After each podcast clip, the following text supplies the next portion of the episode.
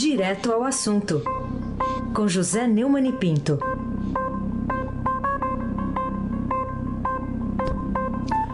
Oi, Neumani, bom dia. Bom dia, Carolina Ercolim, Bárbara Guerra. Bom dia, Almirante Nelson e o seu pedalinho. Bom dia, Bárbara Guerra, Moacir Evangelista Biasi, Clã Bonfim, Manuel Alice Isadora. Bom dia, melhor ouvinte, ouvinte da Rádio Eldorado, 107,3 FM. Aí, Carolina Ercolim, tintim por tintim, hein? Vamos falar então sobre essa aproximação, essa sinalização né, do novo governador, governador interino do Rio de Janeiro, Cláudio Castro, ao, ao clã Bolsonaro, né? Lembrando de algumas possíveis decisões né, que podem favorecer a família por parte do governador que estiver em exercício até o fim do ano. É, o, três dias depois do afastamento do Itzel, o governador em exercício Cláudio Castro e a família Bolsonaro tornaram públicas. Achei interessante isso, público, né? Quer dizer, eu ia falar, olha, estão escondendo. Não, não estão escondendo. Estão deixando claro que o, a família Bolsonaro voltou a mandar no Rio e espera-se que tenha uma grande influência na gestão do Cláudio Castro, que possa pelo menos ajudar o Rio com verbas que podem ser mandadas para lá e tal.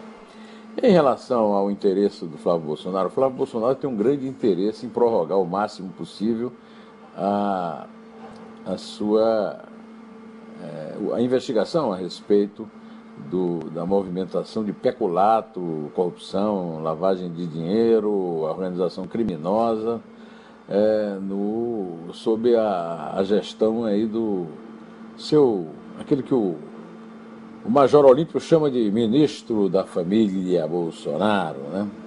Acontece que é, em dezembro o governador vai ter que escolher o novo chefe do Ministério Público Estadual. Só que é, essa, essa escolha, segundo a Constituição do Rio, estabelece que o Procurador-Geral de Justiça obrigatoriamente deve ser escolhido pelo governador a partir de uma lista tríplice Quer dizer, pode ser até que haja influência dos bolsonaros, é, tem muito bolsonarista na Polícia Federal, no Ministério Público do Rio, no Ministério Público Federal, é, na hora que. Mas é preciso primeiro ganhar uma eleição, a eleição da lista tríplice na, na categoria. Os próprios procuradores é que votarão. É, vamos esperar para ver o que é que vai acontecer, pelo menos o que for menos. É, digamos, for que for mais infenso a continuação. Também nós vamos saber daqui a pouco que esse inquérito já está, já foi concluído. Né?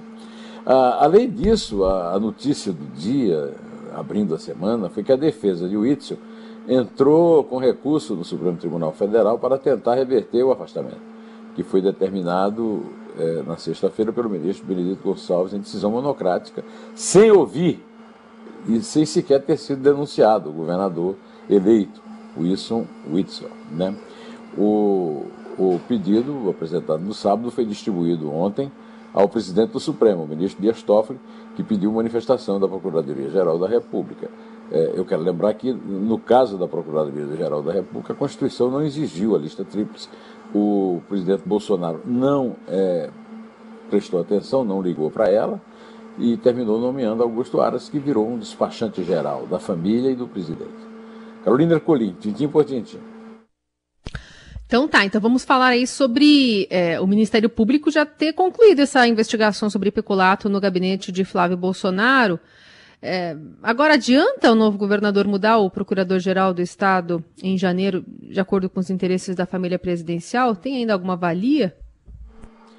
É, é, é, isso que eu acabo de falar, quer dizer, é, vamos esperar para ver os acontecimentos. Agora, vai ter que ter uma lista tríplice, a lista tríplice será escolhida pelos procuradores. E agora, ontem, o grupo de atuação especializada no combate à corrupção, GAEC, concluiu as investigações no procedimento que apura a existência do peculato lá no antigo gabinete do Flávio Bolsonaro, na ALERJ. Os autos foram submetidos para tomada de providência ao procurador-geral, que é, ainda é o Eduardo Gussem, e o subprocurador-geral da Justiça de Assuntos Criminais e Direitos Humanos, Ricardo Pereira Martins. Em nota, o MP disse que, tendo em vista as notícias veiculadas pela imprensa nos últimos dias, o Ministério Público do Estado do Rio informa que o Grupo de Atuação Especializada de Combate à Corrupção, GAEC, encaminhou nesta segunda-feira ao Procurador-Geral o procedimento referente ao Flávio Bolsonaro, incluindo as investigações. Carolina Ercolim, tintim por tintim. Vamos falar ainda das contas da mãe do capitão Adriano, revelando transferências, cheques e depósitos para Fabrício Queiroz. Outra notícia né, dos resultados desse inquérito. Você acha que ainda resta alguma dúvida sobre as relações do ex-assessor do senador Flávio Bolsonaro com as milícias?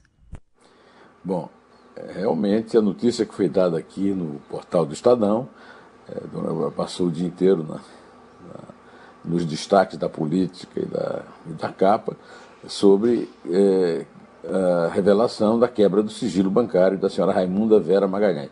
A senhora Raimunda Vera Magalhães é a mãe do miliciano Adriano Magalhães da Nobre, que morto em fevereiro, e que era o chefe da milícia de Rio das Pedras e de um tal escritório do crime, que era uma espécie de. É, é, um escritório de despacho de pistoleiros para executarem mortes, é, e que foi envolvido no caso da Marielle Franco. Né?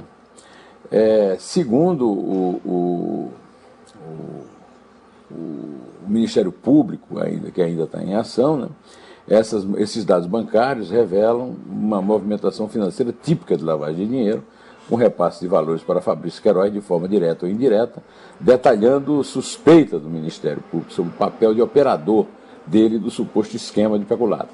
Apropriação de salário de assessores contratados pelo menos de 60% a 80%, no gabinete do senador Flávio Bolsonaro e também no gabinete eh, do presidente da República, Jair Bolsonaro, quando deputado federal. Né? A quebra do sigilo bancário de quatro contas de Raimundo Magalhães, a que a reportagem teve acesso, mostra uma rotina padrão.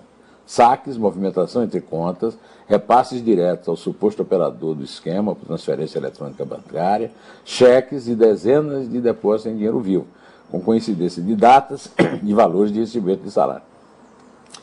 Quero lembrar também que Raimundo Vera Magalhães aparece numa fotografia, desculpe, ao lado da mulher de Fabrício, é, a senhora Márcia Aguiar, e de um advogado que sempre foi ligado ao gabinete e assessoria do Flávio, chamado Boto Maia. Essa foto foi capturada pelo Ministério Público nos, é, nas redes sociais da, da senhora Márcia Aguiar e circulou aí livremente. Ou seja, as relações é, do Fabrício Queiroz com a milícia é, são um fato a ser acrescentado a, ao seu, é, digamos, ao seu prontuário, né, a sua capivara. É, eu quero lembrar também que o Bolsonaro nunca escondeu a sua ligação com as milícias. Ele discursou em favor do capitão Adriano quando ele foi condenado. Ele mandou o Flávio condecorar o Adriano na cadeia. É, esteve sempre envolvido nisso. É, a avó da mulher dele, Dona Michele, é, era traficante, o tio era miliciano. De qualquer maneira, a ligação que existe é com a Natália Queiroz, personal trainer, filha de Fabrício, que foi funcionária fantasma em Brasília, uma vez que foi provado, o Ministério Público provou que ela trabalhava em academias e com atores da Globo. É, e como ela não tem o dom da ubiquidade, o dom do, do é, de estar em dois lugares ao mesmo tempo, que só alguns santos tiveram, né, como São Martim de Porra, né, o santo peruano, da Igreja Católica, então só se pode é, afirmar que tem uma conexão sim com as milícias. Carolina Ercolim, tintim por tintim. Honestidade e Garantismo de Araque, título do seu artigo no blog do Neumann, no, no portal do Estadão. Que ângulo você aborda sobre esse caso que parecia não ter mais fim, né? Sobre as movimentações atípicas do gestor financeiro lá do gabinete do filho mais velho do, do presidente Bolsonaro na Alerj? É, são dois, é, do, do, duas é, constatações. A primeira que o Wilson Witzel fez, ganhou a campanha na base do homem honesto, garantido inclusive pelo general Heleno, num filme, pelo Flávio Bolsonaro e tal. E, na verdade, foi pilhado com a mão no roubo. Né? É a segunda coisa é o garantismo, que as, é, os grandes advogados aí vivem garantindo, né? Garantismo de Araque, tudo de Araque, tanto honestidade quanto garantismo. E eu concluo o último parágrafo do meu artigo, que está circulando desde ontem à noite no meu blog, é o seguinte: por enquanto, a única carga d'água capaz de alterar o sabor pleno do chope da vitória do aliado que virou inimigo é a prisão do pastor Everaldo Dias Pereira, acusado pela Operação Lava Jato de ter recebido 6 milhões da Odebrecht. Não agora, hein? Em 2014, para dar uma mãozinha amiga a Écio Neves, do PSDB, num debate presidencial de TV em 2014. Ou seja, dois anos antes de ter batizado Bolsonaro, e também faria isso com o Itzel no Rio Jordão, na Terra Santa, e quatro anos antes da eleição dos dois. Bolsonaro para presidente, o Itzel para governador. Mas quem vai prestar atenção nisso? Os bolsonaristas ditos de raiz, ou seja, que vivem enterrados no próprio fanatismo, acreditam piamente que quem o povo elege nunca mais pode perder o mandato, a não ser na eleição seguinte. Embora o seu mito, ou seja, minto, tenha enterrado os eleitos Collor e Dilma com seus votos e agora trate de sepultar o Itzel, que eu quero lembrar, também foi eleito com seu apoio em troca de apoiá-lo, mesmo tendo a ele faltado a total garantia do seu interesse, do seu direito de defesa, Carolina Herculin, tintim por tintim. Vamos lá, outro assunto aqui, a Câmara não pode fugir sua responsabilidade diante de temas que misturam nojo, indignação e raiva título da chamada aqui da, da, do Estadão para o artigo da Eliane Cantanhede a respeito do foro privilegiado que evita que a deputada Flor de Lis, depois de tudo que a gente soube dela, né, sobre eh, ter mandado os filhos matarem o marido, enfim, toda essa questão envolvendo esse caso de polícia também dentro da política carioca, você concorda com esse raciocínio da, da nossa colega, também colunista aqui de Eldorado? Concordo completamente e vou ler o começo. Eu li o fim do meu artigo, vou ler o começo do dela. O artigo chama Que Mundo é Esse?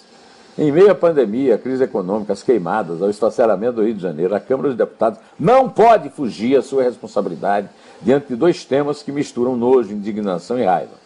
A imunidade parlamentar da deputada federal Flor de Lis e a portaria do Ministério da Saúde, que obriga os médicos a agirem como policiais diante de abortos legais. Em que mundo nós estamos? A pastora Flor de Lis não é flor que se cheira, faz mal à saúde e pode matar farsa ambulante a mistura religião, política, fake news e manipulação de pessoas, na maioria pobres e ingênuas, mas não só. Tudo nela é falsificado da benemerência, as várias perucas da função da pastora, de deputada. E já que não poderia amassar o seu mundo de ficção com um divórcio, matou o marido, que já fora filho e genro, usando como cúmplices os filhos adotivos, entre eles uma menina que oferecia sexualmente a pastores estrangeiros. Que nojo, meu. meu. Parabéns, Eliane. Carolina Ercolim, tintim por tintim. E o governo prevê pelo menos mais 13 an an anos de déficit fiscal, né, de um buraco do Brasil, Brasil tentando é, aumentar emprego, né, melhorar a economia, sair dessa crise, mas com um rombo aí que é a perder de vista. Manchete, inclusive, do Estadão de hoje. Qual a sua opinião sobre esse prolongamento de uma agonia aqui da pandemia que acaba de ser anunciada nessa, nessa notícia pelo governo. Ou seja, as contas públicas vão ficar no vermelho até a virada de 2026, segundo a previsão. Né?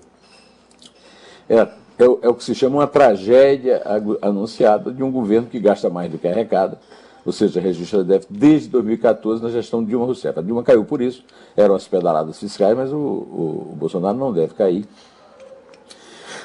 Desculpe, porque tem é, apoio do Centrão, ao qual ele pertenceu. Antes de encerrar, eu queria dar parabéns para o doutor César Fernandes pela vitória acachapante dele sobre a chapa bolsonarista, 6 mil votos, na Associação Médica Brasileira, que teve um comportamento cretiníssimo no, durante a pandemia. Também quero dar os parabéns para uh, Andréa Matarazzo e Joyce Hasselmann, cujas candidaturas à Prefeitura de São Paulo foram lançadas ontem pelo PSD e pelo. pelo e, rapaz, que espirro, hein? Saúde. E pelo PSL. Saúde.